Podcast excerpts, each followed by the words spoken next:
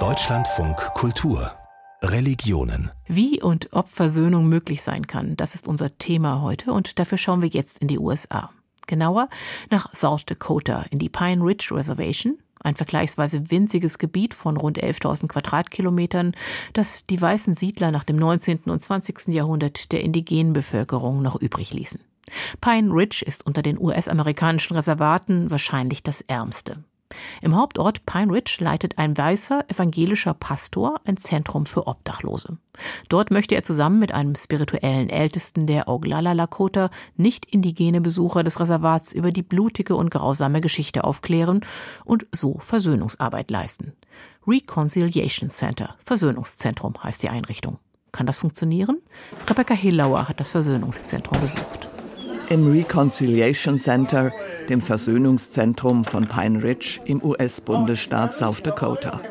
Pastor Daniel Johnson bietet hier mit seinem Team tagsüber Obdachlosen Unterkunft, warmes Essen und eine heiße Dusche an.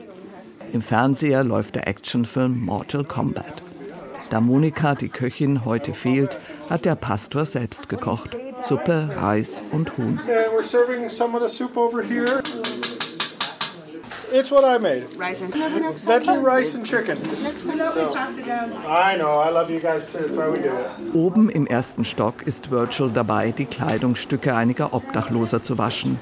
Wie alle Mitarbeiter im Zentrum ist Virgil ein Angehöriger des Oglala Lakota-Stammes, der im Pine Ridge Reservat lebt.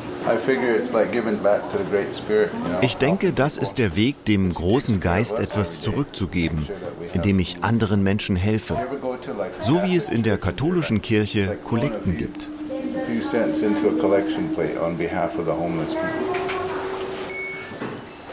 Our traditional belief is when you're done with your life cycle here, you become the star in the sky. Unser traditioneller Glaube besagt, dass man, wenn man seinen Lebenszyklus abgeschlossen hat, zu einem Stern am Himmel wird. Was nicht indigene Milchstraße nennen, heißt bei uns auf Lakota die Straße des Lebens. Pastor Dan, wie Obdachlose und Mitarbeiter ihn nennen, kommt mit dem riesigen Kochtopf die Treppe herauf. Er ist ein hochgewachsener Mann mit Hornbrille und kurzem Bart, der sich eine gute Portion Humor bewahrt hat. Bis er die Tagesstätte eröffnete, gab es für die Obdachlosen in der Stadt nur einige Zelte mit Behelfstoiletten, die die Stammesverwaltung stellte. Ab Sommer 2021 haben wir das Zentrum zum Duschen geöffnet. Manche Leute hatten seit der Corona-Zeit nicht mehr geduscht, also seit sechs, sieben Monaten. Eine Frau ging weinend hinein und kam singend wieder heraus, weil sie sich seit langem wieder sauber fühlte. Corona hat das Reservat auch wirtschaftlich lahmgelegt. Ob die Bewohner es zugeben oder nicht, das Reservat lebt vom Tourismus. Die Kirchengruppen, die im Sommer hierher kommen, bringen eine Menge Geld ein. Das Verhältnis zwischen den Lakota und den christlichen Kirchen ist historisch schwer belastet denn zur Assimilationspolitik der US-Regierungen gehörten Internatsschulen, in denen die Kinder der Native Americans mit Verachtung und Rohrstock umerzogen werden sollten. Viele der Internate wurden von Kirchen betrieben. Der 89-jährige Basil Braveheart wohnt außerhalb der Stadt und hat noch selbst eine katholische Internatsschule besucht. Sie haben uns geschlagen, wenn Sie uns dabei erwischt haben, wie wir unsere Sprache sprachen. Viele Leute fragen mich, warum ich noch in die Kirche gehe nach dem, was mir alles angetan haben, körperlich, geistig, emotional und sexuell. Aber meine Großmutter hat mir gesagt, dass einer der wichtigsten Werte, die wir vorleben können, Vergebung sei. Forgiveness. Braveheart ist ein spiritueller Stammesältester und ein guter Freund von Pastor Daniel Johnson. Die beiden haben gemeinsam schon Ehen geschlossen. Im Internat hätten sie ihn einst zwar in einen Anzug gesteckt und sein langes Haar abgeschnitten, sagt Braveheart, er hätte aber auch eine ausgezeichnete Bildung genossen. Sie hätte es ihm ermöglicht, den Spagat zwischen der westlichen und seiner Stammeskultur zu meistern, zwischen linearem, logischem Denken und dem Glauben an den Kreislauf der Natur. Himmel und Hölle. Das Prinzip von Belohnung und Bestrafung. Wenn man gut ist, wird man belohnt. Wenn man böse ist, wird man bestraft. Das kennen wir nicht. Wir glauben an das göttliche Prinzip der bedingungslosen Liebe. Der Alltag ist dagegen überschattet von Alkoholismus und Drogen, häuslicher Gewalt und zerrütteten Familien.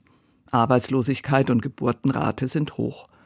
Als bei bitterer Kälte im November 2022 ein Obdachloser erfror, öffnete die Stammesverwaltung die Basketballhalle als Nachtquartier für Obdachlose. I've been told by many, many people here that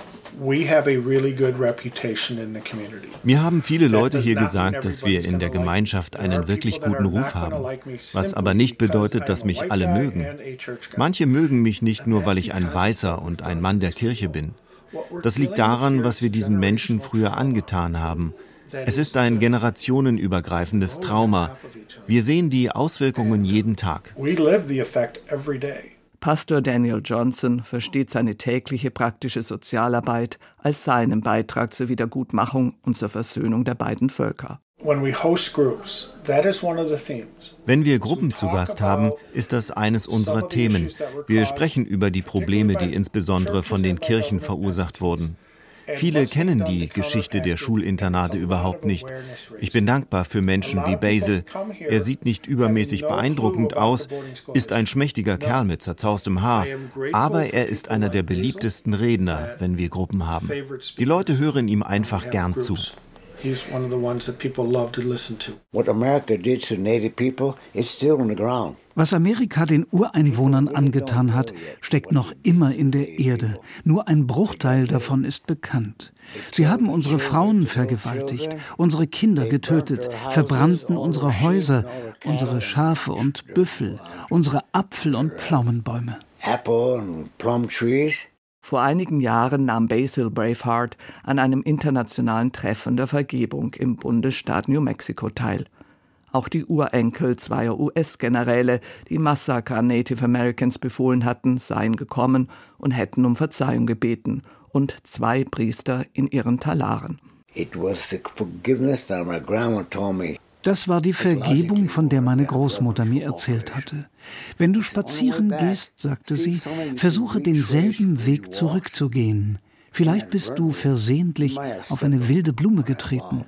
Wenn du an ihr riechst und sie verströmt noch immer ihren göttlichen Duft, dann lehrt diese Blume dich, auch wenn du sie zertreten hast, hat sie dir vergeben.